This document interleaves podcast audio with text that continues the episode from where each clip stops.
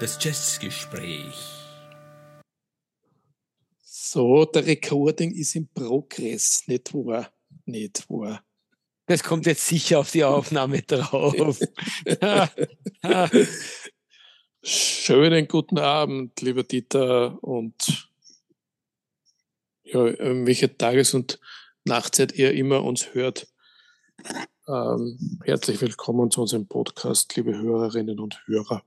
Lieber Stefan, liebe Kinder, liebe Leute da draußen, schönen guten Abend auch von mir. Ich bin, ich bin etwas sauer, weil ich habe gerade eine Mitteilung von einem meiner Plattenlieferanten bekommen, dass die Cherry 5 nicht mehr lieferbar ist, die ich vor vielen Wochen bestellt habe. Oi, oi, oi, das ist übel. Oi, oi, oi. Das ist übel, gell? Ja, ja. Da wartet man sieben, acht Wochen und dann heißt es, äh, leider gibt es nicht mehr. Ja, Stefan, aber das ist jetzt unfair, weil ich muss da ganz ehrlich sagen, gerade in letzter Zeit äh, bin inzwischen jetzt auch ähm, Abonnent des äh, geschätzten Mint-Magazins und durch die vielen Geschichten, die du mir schon vorher erzählt hast und die wir gemeinsam erlebt haben, kann ich nur sagen, wir leben in goldenen Zeiten, bitte. Das Vinyl ist auferstanden und es wird so viel nachgepresst. Es ist eine wahre Freiheit. Äh, ja, äh, wenn man sich leisten will und kann, ist das eine wahre Freude, das stimmt. Aber je mehr gepresst wird, desto mehr Schund ist auch dabei. Da haben wir ja schon noch eine Sendung gehabt darüber. Oh, oh, oh, das ist eine lange Geschichte. Dazu muss ich heute sicher auch noch ein Wort verlieren, aber dazu später. Gut. Ich gebe dir vollkommen recht. Wahnsinn, was da auf den Markt kommt. Und Wahnsinn, um das vorwegzunehmen, was eigentlich in den 70er und 80er Jahren so nebenbei im großen Stil mit viel größeren Produktionsmengen an guter Qualität produziert wurde. Ja, das muss ich auch äh, bestätigen, weil ich habe ja, äh, bin immer noch dabei, meine Platten von der letzten Plattenbörse durchzuhören. Und äh, das sind alles tatsächlich alte Pressungen. Und ich muss da sagen, es gibt da keine einzige Pressung, die verwählt war die rauscht, ja, oder sonst irgendwas, äh, was bei, ich bei den neuen Sachen überhaupt nicht sagen kann. Ja, da habe ich jetzt wieder Dinge reingekriegt, wo ich mir nur denke, wen will, wollt ihr verarschen? Ja, das ist Du hast vollkommen recht. Es ist ja so lustig, wenn man das MINT-Magazin aufmerksam liest und die ganzen Plattenbesprechungen, ist immer ja. ein eigenes Thema, das hast du mir schon früher erzählt, quasi die Qualität der Platten. Es gibt ja eine eigene, eigene Begrifflichkeiten, wie zum Beispiel Laufruhe der, der, der Platte und solche Dinge. Ich meine, das ist ein Witz, das hat früher, war das überhaupt kein Thema. Platten war in Ordnung, äh, und, und, und da hat es keine Laufruhe gegeben, weder Verwellungen, noch hat es sozusagen quasi Fragen gegeben, ob das Vinyl ein Eigengeräusch erzeugt. Das hat es einfach nicht gemacht. Ja, hat es nicht, nicht gegeben, so ist es. Ja. Aber eigentlich wollen wir ja heute über ganz etwas anderes reden oder über jemand äh, reden. Ähm, wir setzen das, was wir letztes Mal wieder aufgenommen haben, fort heute und haben uns wieder einen Jazzmusiker vorgenommen. In dem Fall einen einen Schlagzeuger, den du sehr schätzt und den ich in gewissen Perioden seines Schaffens auch sehr schätze. Aber es gab da andere Perioden, über die ich dann eigentlich weniger äh, an Worten verlieren möchte. Aber fangen wir mal an. Es geht heute um. Du tust es so, als würdest du das nicht wissen. Sag's. Es geht heute äh, um Tony Williams. Ich war gerade versucht, einen super depperten Schmäh zu machen und irgendwie ah, sowas von okay. wegen, es geht heute um Emerson Lake Palmer. Scheiße, Stefan. Was? Gut. Tony Williams? Verdammt. Nein, es geht um Tony Williams wirklich. Ja. Und ich genau. bin vorbereitet, aber wie auch? Uh, Anthony Tillman uh, Williams, wie er tatsächlich hieß, was ich gerade im Internet entnehme, ein im Jahre 1945 in Chicago geborener ähm, Afroamerikaner, der nicht sehr alt geworden ist, nämlich nur, wenn man jetzt richtig rechnet, 52. Und auch da sind nämlich im Internet am, im Zuge einer Operation an einem Herzversagen gestorben ist. Ja, ja. Wobei er nicht an einer Herzoperation, also er hat keine Herzoperation gehabt, sondern irgendwie was komplett lächerliches. Und wie du richtig sagst, ist er dann im, im Zuge dieser, ich glaube, Gallenblasenoperation, die war schon damals. Gallenblase steht ja, hier, ja. Die war schon ja. damals eine Routineoperation, wie es heute noch mehr ist. Und dann stirbt der Mensch an äh, an irgendeinem Herzleiden, das dann sozusagen in Folge der Operation aufgetreten ist, das ist eigentlich eine super Frechheit. Ja, Aber ja. So ist es. Tony Williams war, glaube ich, eines oder wurde genannt, das wurde in dem Kanon aufgenommen äh, der Wunderkinder des Jazz, weil er ja so früh schon seine Karriere begonnen hat, mit 16 äh, schon mit Jackie McLean gespielt hat und war dann auch bei Miles Davis und hat schon mit 19 Jahren sein, sein erstes Album, also als Bandleader rausgebracht, was sehr erstaunlich ist. Ne? Mhm. Mir fällt, mir fällt da nur auch ein, ein, ein, ein ähnlicher junger Schlagzeuger ein, nämlich der Sohn von Ornette Coleman, der aber wahrscheinlich deswegen so jung war, weil er eben der Sohn von Ornette Coleman war und wahrscheinlich in keiner anderen Band jetzt Aufnahme gefunden hätte, womit ich nicht sagen will, dass der, dass der nicht gut war. Das wage ich gar nicht zu beurteilen. Ja, aber trotzdem, ansonsten. Trotzdem spielt ja. er den Denado Coleman in einer komplett anderen Klasse wieder. Äh, Tony Williams. Äh, man könnte fast sich fragen, ob der Tony Williams unter den wirklich großen Schlagzeugern, ähm, äh, ob das jetzt der Jack DeJohnette ist oder der Billy Cobham ähm, oder wer immer uns auch da jetzt noch einfallen könnte, äh, ob nicht der, der Tony Williams äh, nochmal in einer eigenen Klasse spielt, nicht zuletzt auch deswegen, weil er viel mehr als ein Schlagzeuger war. Er war ein Inspirator, wie sich für mich jetzt äh, während des Studiums seiner Platten des Wiederstudiums seiner Platten herausgestellt hat, der von seiner Qualität an, an seinen ähm, Lehrmeister Miles Davis durchaus ein bisschen heranreicht. Davon vielleicht später noch ein bisschen mehr. Gut, ähm, ich habe ja schon ähm, eingangs gesagt, bevor wir da die Aufnahme gestartet haben, dass ich nicht sehr angetan war. Ähm, also war vom Thema angetan, aber ich weiß jetzt im Nachhinein, das wird für mich eine billige Sendung. Sprich, ich werde nichts nachkaufen müssen äh, was mir leid tut in Wirklichkeit, aber ich habe mich zum Teil wirklich geärgert, ja, dass ich habe es ein bisschen als Zeitverschwendung schon gesehen, die Vorbereitung in dem Fall. Ähm, weil ich, und ich, ich würde auch jetzt diese Sendung, die wir gerade machen, ich würde die ersten beiden Platten besprechen. Ähm, ich, ich würde dir dann den Vortritt lassen für das, für das Bandprojekt äh, Lifetime und das wäre es dann für mich auch gewesen. Es ist ein bisschen provokativ, ich weiß, aber. Aber das ist gut so, das ist wunderbar. Lass uns wie oft unterschiedlicher Meinung sein. Ähm, äh, ja, ja. Dann schieß doch mal los, Stefan, während ich mich versuche zu fassen, weil für mich ist in Wirklichkeit ein, ein Kosmos wieder aufgegangen, ähm, wie ich den Tony Williams nachgehört habe. Äh, und wir werden uns trotzdem sicher treffen bei gewissen Dingen, weil seine Jazzrock-Phase in den späten 70er Jahren, das ist alles in Wirklichkeit, äh, sollte im Orkus des Vergessens verschwinden, wie so vieles, was in dieser Zeit gemacht wurde. Aber es gibt halt ein paar Highlights, die stehen so weit oben am Firmament, dass ich den Tony Williams einfach wirklich nur abgöttisch lieben kann. Na, ich bin gespannt.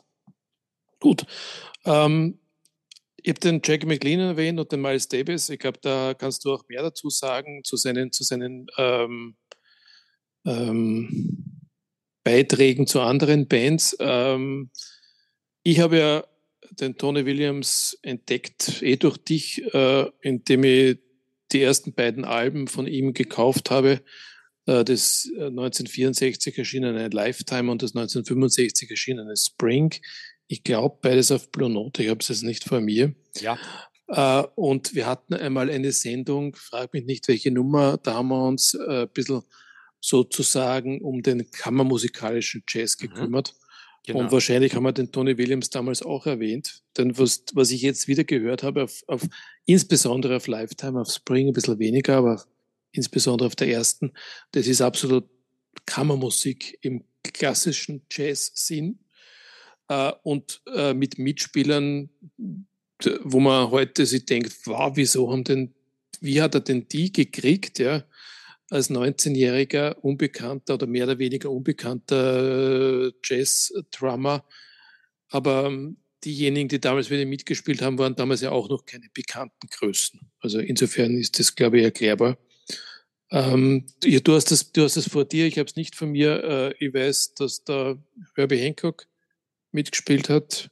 Ähm, ich glaube, auf, auf Spring, das Sam Rivers, auf Lifetime weiß ich nicht, wer da, wer die Blazer-Sektion übernommen hat. Ähm, Ron Carter möglicherweise war auch dabei. Ja, also äh, äh um es ganz chronologisch zu sagen, du hast ganz richtig gesagt, der Sam Rivers ist eigentlich das beherrschende ähm, äh, Saxophonelement auf beiden Platten. Auf beiden, okay. Bei Spring kommt dann auch noch der Wayne Shorter dazu. Ansonsten ganz richtig, äh, der Herbie Hancock spielt in jedem Fall äh, Piano, na da ist klar sozusagen quasi, woher das kommt. Die haben gemeinsam bei Miles Davis äh, in dieser Zeit dann bereits angefangen. Ähm, der Ron Carter am Bass, da gilt das Gleiche. Ähm, ja, und dann kommt noch der Gary Peacock dazu. Ja. Ähm, und äh, dazu ist vor allem zu sagen, ähm, du hast das auch schon erwähnt, er ist mit dem Jackie McLean in der Zeit zusammengekommen. Und der Jackie McLean war auch einer der Treiber äh, dieses kammermusikalischen Jazz, wie wir ihn nennen. Äh, man könnte auch dazu sagen, The New Thing.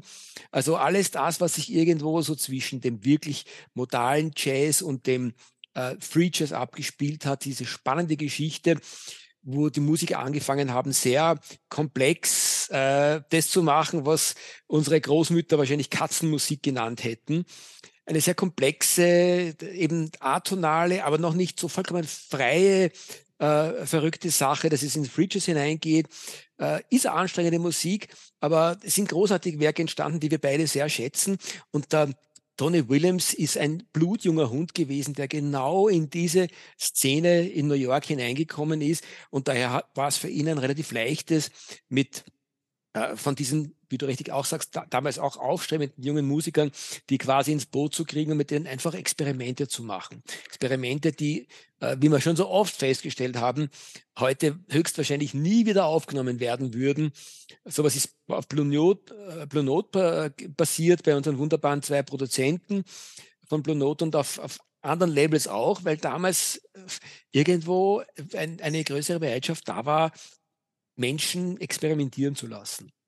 Und die Brücke zu Blue Note hat ihm möglicherweise eh der Jackie McLean gelegt, weil der hat ja damals auch auf Blue Note veröffentlicht. Das ist gut möglich, ja. Ja, während der Miles Davis, ähm, der ja damals schon bei Columbia war, ähm, ja, hier möglicherweise äh, nicht die, seinen Finger gerührt hat.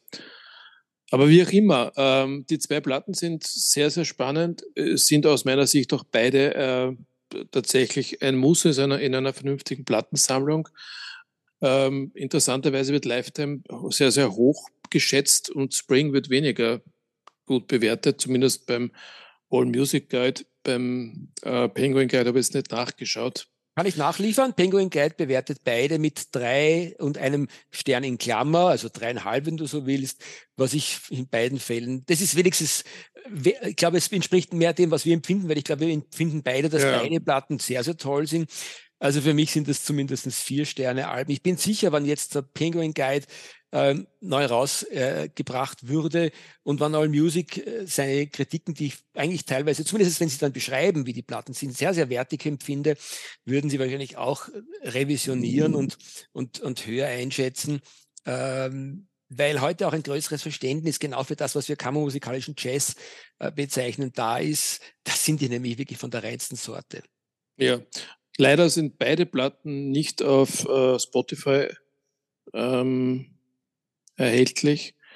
Damit äh, muss die Playlist, die wir für die Sendung heute gemacht haben, auch ohne äh, Ausschnitte aus den beiden Werken äh, auskommen. Das finde ich sehr schade.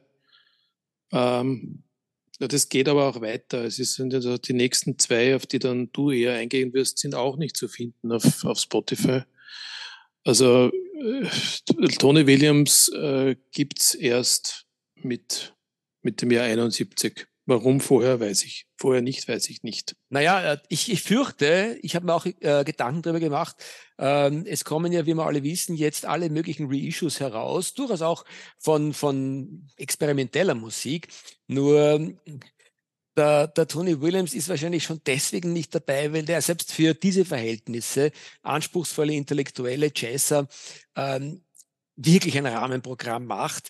Äh, beim Durchhören von den beiden ersten Platten, äh, wie auch dann von seiner späteren Fusion Phase, den, den zweiten, äh, Doppelschlag, den er gemacht hat, Ende der 60er Jahre, äh, ist auch klar, das ist so eine Out-of-this-World-Musik.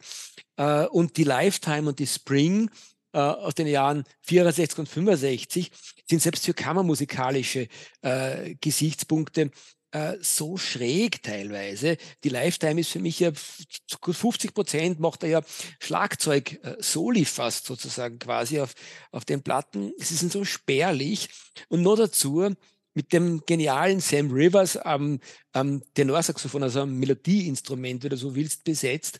Und der Sam Rivers ähm, ist ein, ein, ein ganz spannender, aber auch sehr schräger Tenorsaxophonist, der der es auch schwer gehabt hat, sich durchzusetzen, weil er, weil er äh, auch so eine odd, strange Music gemacht hat, ähm, die irgendwie ganz für sich selbst gestanden ist. Also in Summe gesehen, um das, um das zusammenzufassen, das sind halt auch schon damals Platten gewesen, äh, die wahrscheinlich ein sehr, sehr kleines Publikum gefunden haben, was ewig schade ist, weil jetzt rein von der Gültigkeit der Musik her äh, sind sowohl die Lifetime und die Spring, als auch dann später, jetzt sagen wir es gleich, die Emergency und die Turn It Over, also die Jazzrock-Platten, die er dann gemacht hat, sind absolute Meilensteine, die, und das gesteht auch jeder zu, die richtungsweisend waren für, also speziell die zweitgenannten richtungsweisend waren für den Jazzrock.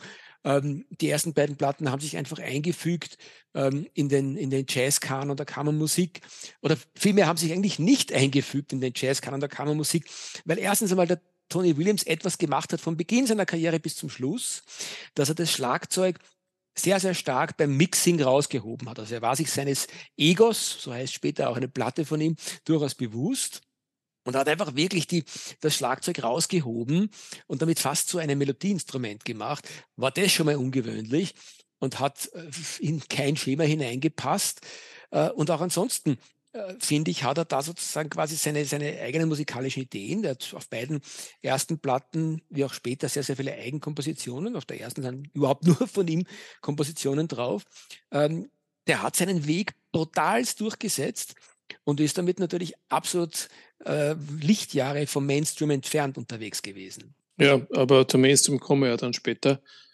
Übrigens, äh, interessante Entwicklung eigentlich, die, die ich danach verfolgt habe. Er fängt an mit absoluter Avantgarde mit 19 und äh, wird dann am Schluss so mainstreamig, dass es nicht mehr zum Aushalten ist. Eigentlich sollte man ja vermuten, dass, dass man sich in die andere Richtung entwickelt. Ja. Aber aus meiner Sicht hat er sich zurückentwickelt und nicht vor. Aber wie auch immer. Ähm, wir haben jedenfalls eine, eine, eine, eine Pause von vier Jahren, bis, das, bis die nächsten beiden Alben rauskommen. Äh, ich gehe mal davon aus, dass er in diesen vier Jahren sehr, sehr stark beschäftigt war, mit dem Miles Davis-Platten aufzunehmen, nämlich mit dem, mit dem zweiten Miles Davis Quintett. Ähm, das ist übrigens eine Phase, die wir uns noch gar nicht so wirklich vorgenommen haben im Podcast. Das sollte man vielleicht auch einmal machen. Ja, absolut. Ja, weil wir haben das erste Quintett gemacht und aber und wir haben Bitches Brew gemacht und, und so weiter, aber wir haben dieses zweite Quintett noch nie in dem Detail gemacht. Aber da ist vieles rausgekommen, das weißt du besser als ich. Und da waren die, die Musiker, die dann noch Seitenprojekte hatten, die waren dann wirklich sehr, sehr fleißig.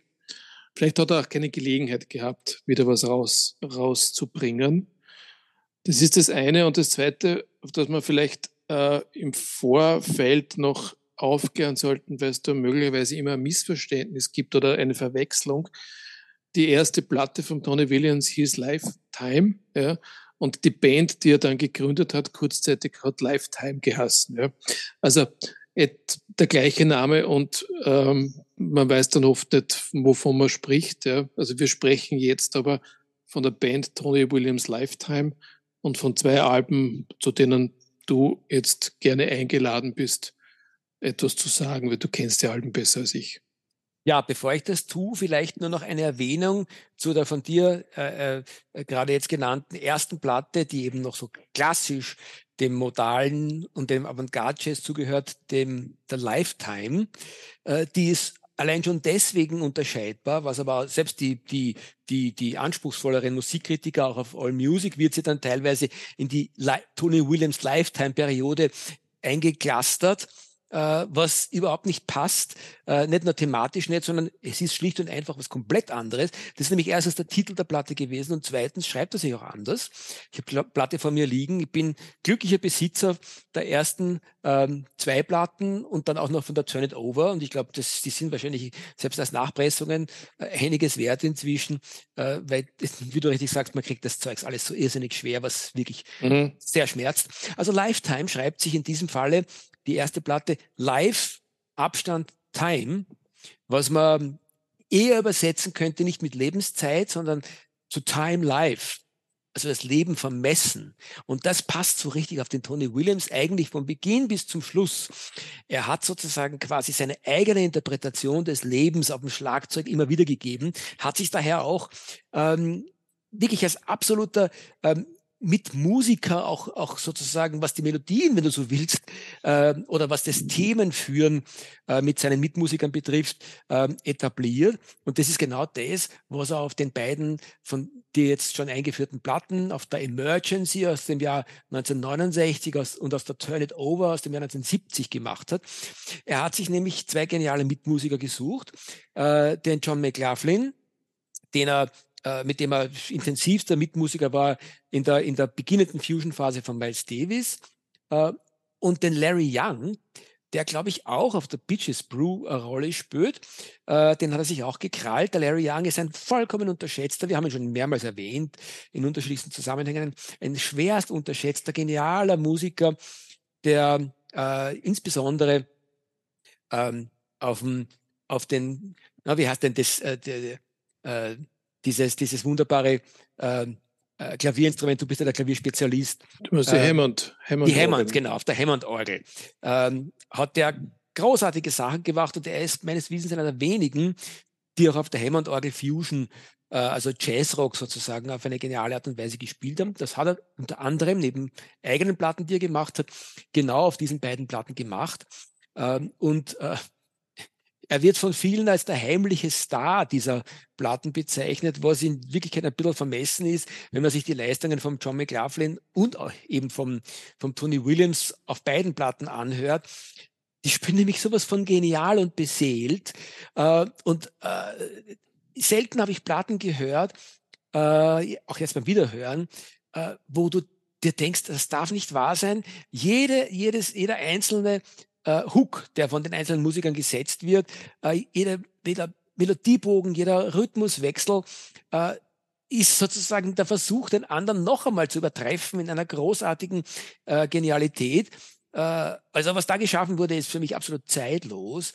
Ähm, und es ist auch in der Hinsicht zeitlos, und ich, das gilt für mich für beide Platten. Die Unterschiede können wir dann gleich auch noch ganz kurz streifen, aber das gilt für mich in dem Sinn für beide Platten, dass ähm, ich habe mir überlegt, okay, wie ich die Emergency, die erste von beiden höre. Die ist im gleichen Jahr entstanden wie die In a Silent Way ähm, und äh, hat mit beiden viel, äh, aber auch gleichzeitig gar nichts zu tun. Ich weiß nicht, wie es dir gegangen ist, Stefan, offensichtlich nicht so wie mir, du bist ja nicht so reingekippt. Ich habe mir gedacht, Gottes Willen, was ist das? Das ist nicht wirklich der Beginn der Fusion ähm, äh, oder des Jazzrock. Das ist was ganz was Eigenes. Das reicht weit darüber hinaus. Das hat in, in seiner Weltfremdheit ähm, hat es auch etwas ähm, von eigentlich reicht's bis für mich bis Joy Division, bis in die 80er Jahre, bis zur Joy Division ähm, äh, oder ähm, oder äh, wie heißt denn die, die, die, die Band vom Dings, der mir jetzt da nicht einfällt,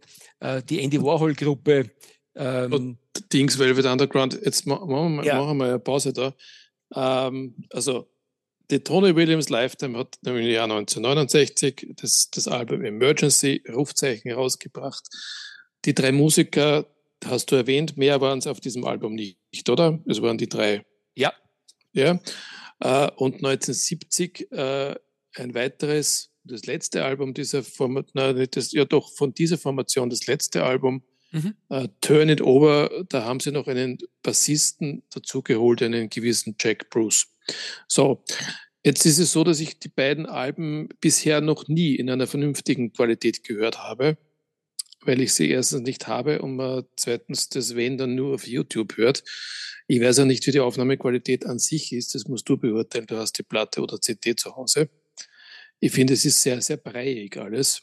Ähm, aber das ist jetzt einmal die Aufnahme. Das ist, hat mit der Musik an sich noch nichts zu tun.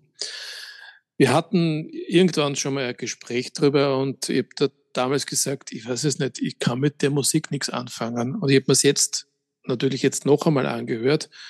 Und ich verstehe schon, was, ihn, was einen dabei fesseln kann.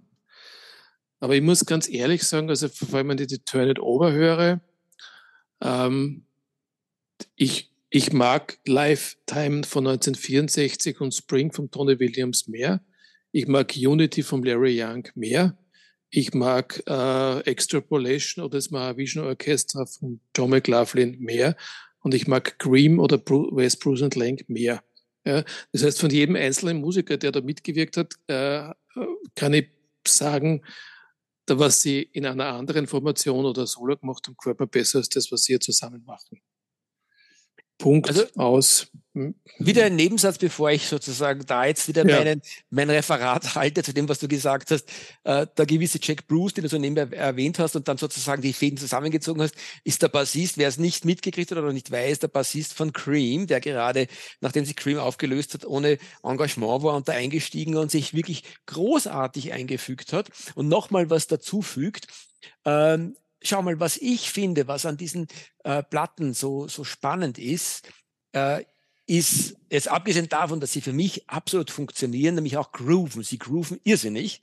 Aber gleichzeitig ist es genau das, dass ich mal sage, wo ordne ich diese Platten ein? Und dann nehme ich den Faden auf, äh, bevor du mich äh, durchaus zu Recht unterbrochen hast. Ähm, die, man muss es mögen. Wenn man es nicht mag, dann ist es besser, man, man, man hört gar nicht hinein. Aber wenn man irgendwann einen Bezug dazu findet, dann wird man vielleicht genau die gleiche Erfahrung machen, die ich da gemacht habe.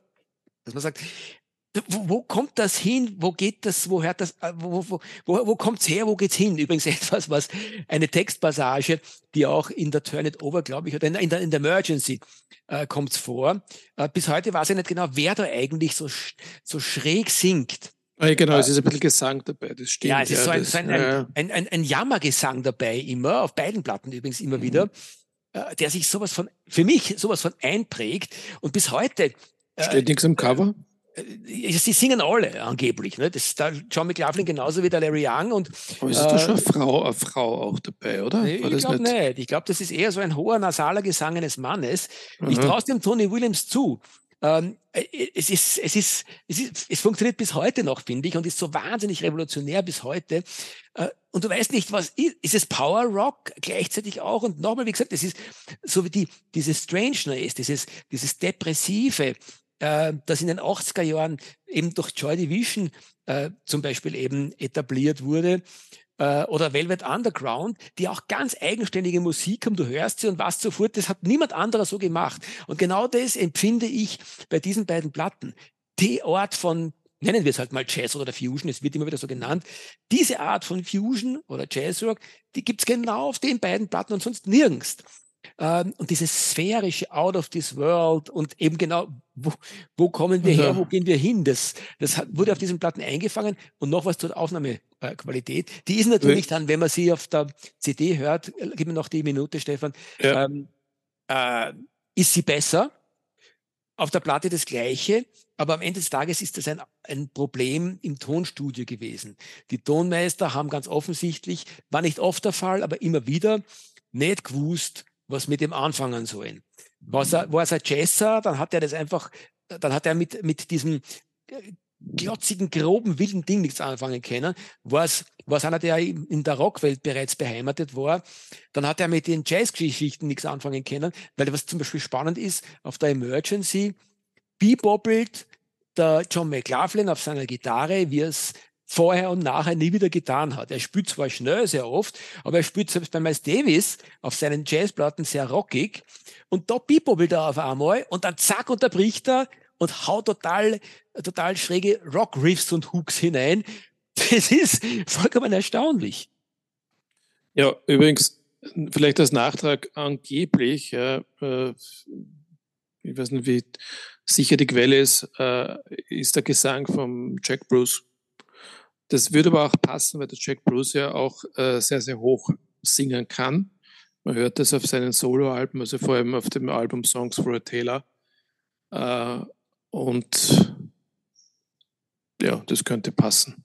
Das Einzige, was dem widerspricht oder gegen, entgegenspricht, ist der Umstand, dass dieses nasale äh, Männer-Frauen-Gesang sich bereits auf der Emergency wiederfindet und da hat der Jack Bruce noch nicht gewusst, dass er in der nächsten Plotten dabei sein wird. Oh gut, okay. Es Aber ja. Er, hier steht er, er spielt auf dem zweiten Album Bass und Sack. Ja. ja. Vom ersten ist, ist überhaupt sehr, sehr wenig hier ja. zu lesen. Ja. Na, whatever. Ich merke schon, ich kann dich nicht wirklich für diese Platten begeistern. Ich kann nur jedem da draußen sagen, Leute, wenn ihr euch wirklich überraschen lassen wollt und in der, in der Entstehungsgeschichte sozusagen des Jazzrock bei einem wilden, brutalen, schrägen Ding dabei sein wollt, dann müsst ihr euch das geben. Äh, nicht umsonst. Ihr kriegt es aber eh nicht. Es, genau, es ist, es ist schwerst zu kriegen. Äh, ich hoffe doch, dass sich irgendwann einmal eine Produktionsfirma äh, dieser Zeit erbarmt und das wieder rausbringt. Es, ist, es wäre wirklich äh, höchst an der Zeit. Dabei sind die ja eher auf, Polydor erschienen, oder? Das ist ja jetzt nicht irgendwie so irgendwo ein Nischenlabel, das nicht mehr existiert. Also, ja, du, du hast vollkommen recht. Also ich muss dir ehrlich sagen, ich, ich, ich, für, für mich ist alles an diesen, an diesen äh, beiden Platten geheimnisvoll. Selbst das, dass das ein Major-Label rausgebracht hat, aber ganz offensichtlich auch nicht wirklich gescheit vermarktet hat. Also warum haben sie es dann überhaupt rausgebracht? Keine Ahnung. Äh, es, es, es wird uns vielleicht verborgen bleiben. Ich bin nur dankbar, dass es noch irgendwie erhalten ist und dass ich diese Schätze teilweise eben zu Hause habe. Äh, und, und, und ja, es ist im Internet irgendwo nachhörbar und es gibt die Sachen schon auch auf Discogs, äh, auf CD nachzukaufen. Vielleicht finden wir es sogar da und dort. Auf ja, ich habe hab genau jetzt diese Zeit genutzt und bin auf Discogs gegangen und habe äh, zum Beispiel Turn It Over gesucht. Gibt's schon. Äh, es gibt sogar, es gibt sogar ein Near Mint, ja, um 50 Pfund, wenn das wer machen will, in Großbritannien zu kaufen. Es gibt auch äh, aus Germany etwas vom, ja, es gibt sogar bei HHV eine Turn It Over. Stell dir vor. Also es ist gar nicht, ich meine, natürlich keine neuen, es ist alles gebrauchte Sachen, aber geben tut es ein bisschen. Mhm. Mhm. Okay. Gut, ja, aber also die zwei Alben, äh, er ist ja dann auch getourt. Ich hab da, es gibt ein Live, ein Live-Mitschnitt auch, der von der Tony Williams Emergency aus dem Jahr 69. Das gab es auf Spotify. Daraus habe ich dann auch äh, für die Playlist was rausgenommen, nämlich den Titel Emergency. Also das Album heißt Live in New York 69. Und dann habe ich auf YouTube einen Mitschnitt vom Montreux Jazz Festival gefunden. Da war aber die Besetzung schon eine andere. Ich nehme an, es geht dann schon in Richtung äh, Ego oder Ego aus dem Jahr 71. Schönes Cover, schlechte Musik. Also ich, ich, ich möchte dir nicht widersprechen. Ich, ich finde es zwar auch spannend, was er auf der Igor gemacht hat, aber ja, wir können uns darauf einigen. Das kann man dann schon auslassen, wie man in Wirklichkeit ganz ehrlich alles andere, was dann danach kommt, auslassen kann.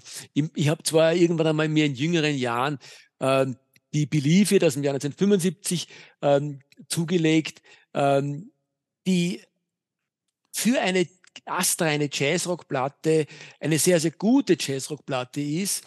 Ähm, insbesondere zu erwähnen ist, dass er da mit dem äh, Alan Holdsworth äh, auf der Gitarre zusammenspielt, der sicher ein schwer unterschätzter Jazzrock-Gitarrist ist. Liebe Grüße an unseren lieben Luca Wilms, der uns ja schon ähm, verraten hat, dass er ein großer Fan vom Alan Holdsworth ist. Der spielt jetzt eben da mit. Äh, aber ansonsten ist das ja, eigentlich. Auf, auf Believe It ist zumindest ein guter Titel drauf, nämlich Red, Red Alert, ja, den man dann nachhören kann. Ähm, aber 1976 schon, also ein Jahr später, ähm, das ist eine, ein Album erschienen, das hieß Million Dollar Legs. Und beide Alben zusammen, Believe It und Million Dollar Legs, sind auf Lifetime The Collection erschienen. 1992, also auch hier ein bisschen äh, ein, eine, ein, ein, ein misleading Titel, ja, weil was haben die zwei Alben sehr viel mit Lifetime zu tun? Eigentlich gar nichts oder kaum Na was. schon, er hat sich damals Tony Williams Lifetime genannt. Ja, aber es war aber die ersten, die, die, die, die wirklich bahnbrechenden Lifetime-Alben, ob mir die jetzt gefallen oder nicht, haben damit nichts zu tun. Ja. Und Million Dollar Legs war schon echt scheiße. also, Das ist übrigens vielleicht genau das, was am Tony Williams so schwierig ist. Ähm, du hast es ganz richtig äh, sozusagen kategorisiert. Er hat einfach konsequent, wie er sozusagen ähm, inhaltlich konsequent das alles unter Tony Williams Lifetime laufen lassen, ohne sich bewusst zu sein, was er für bahnbrechende, einzigartige Geschichten eben gemacht hat im Jahr 1969, 70.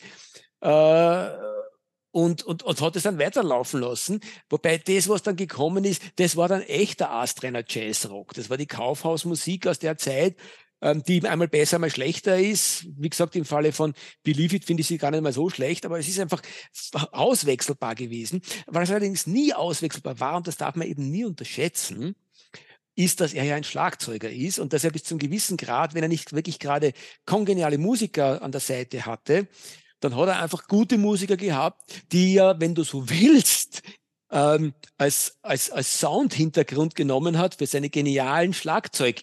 Ähm, Rhythmen, die er da gebracht hat, weil die sind immer großartig. Also wenn man sozusagen quasi alles andere ausblendet und nur ihm zuhört, dann kommt man drauf, wie komplex der die ganze Zeit durchspült. Das ist auch das, was ich finde, was keine einzige seiner Platten wirklich langweilig macht. Weil wenn du, wie auf der jetzt schon oftmals erwähnten Believe zum Beispiel, ähm, einfach dann denkst, okay, eine der weiteren äh, tausenden äh, Jazzrock-Platten, die in der Zeit entstanden sind, die einfach ein bisschen mühsam sind, weil sie alle so ohne Anfang und ohne Ende sind. Aber er spürt einfach wirklich ganz großartige Rhythmen und Rhythmenwechsel ähm, und passt, wenn du so willst, er biegt sich seine Musiker dorthin. Und die großen Platten von Tony Williams sind dann die gewesen, wo er einfach kongeniale Musiker hatte, die ihm ebenbürtig waren oder die sich von ihm wie in der späteren Phase einfach nicht haben niederspielen lassen.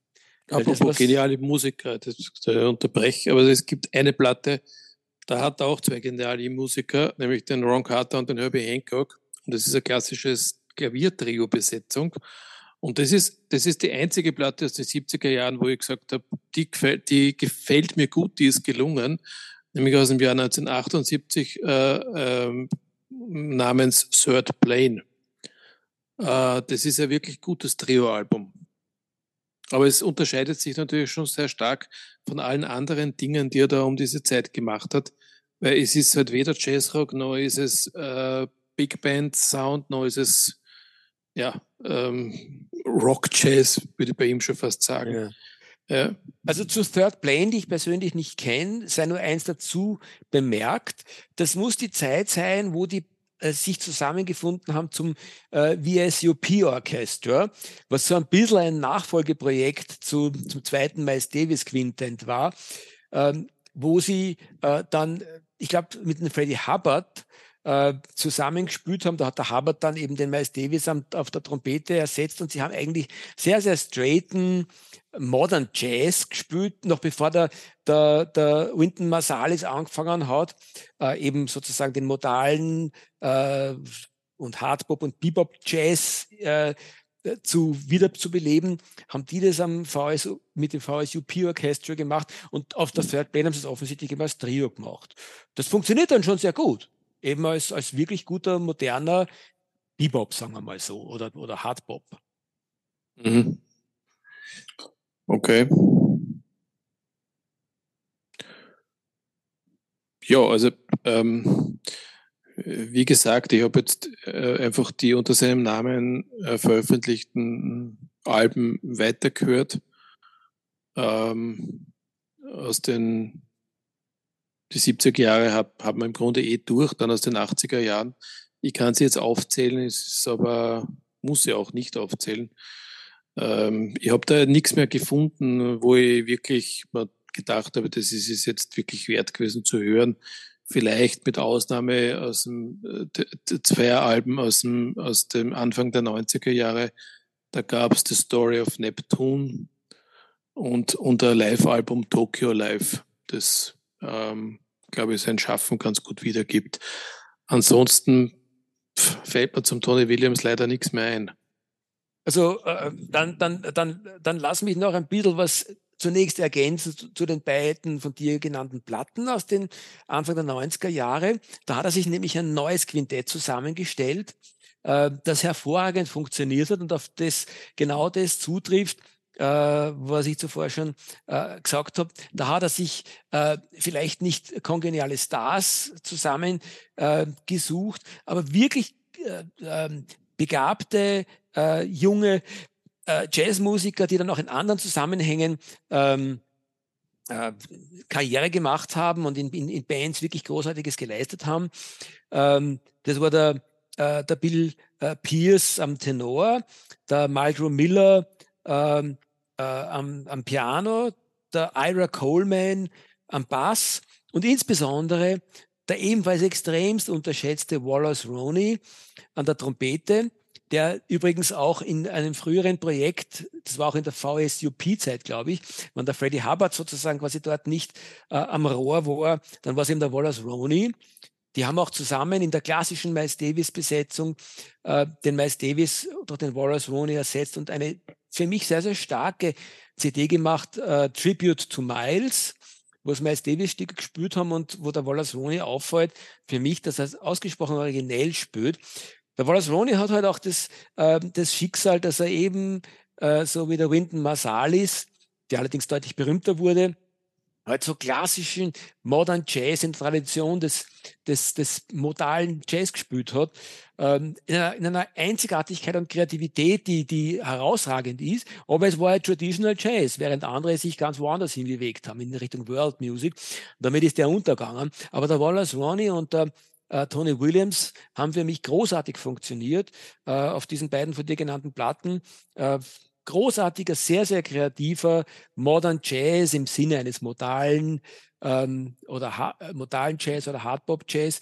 Ich mag sie sehr gerne. Sie sind nur wie praktisch alles andere vom, äh, vom Tony Williams kaum zu kriegen in unseren Breiten. Und um das auch noch dazu zu sagen, vielleicht als letztes seiner Werke, die zeigen, was aus diesem Menschen noch hätte werden können, wann er nicht so früh gestorben wäre. Die Platte Wilderness, ähm, äh, wo er unter anderem zusammenspielt mit dem Stanley Clark, mit dem äh, Pat Metheny, der einige wunderschöne äh, Hooks äh, auf der Platten hat. Äh, ich glaube, der Herbie Hancock ist auch dabei und der Michael Brecker von den Brecker Brothers. Also da hat er sich ein All-Star-Ensemble zusammengeschustert und hat mit einem Orchester zusammen so typische amerikanische, eigentlich fast Filmmusik gemacht, die immer wieder eben abdriftet in, in den Hardpop. Sehr, sehr kreativ, teilweise wunderschöne Musik, die, auf die man sich einlassen muss, die eben vor allem beweist, äh, quasi, dass der Tony Williams in alle möglichen Richtungen sich noch hätte weiterentwickeln können. Bitte mit Anfang 50, da wäre noch viel drin gewesen. In welchem Jahr sind wir jetzt gerade? Das wäre 1995 gewesen. 95, okay. Also und knapp, knapp vor seinem Sterben, zwei Jahre vor seinem Tod. Ne? Also da mhm. äh, kam dann nicht mehr viel.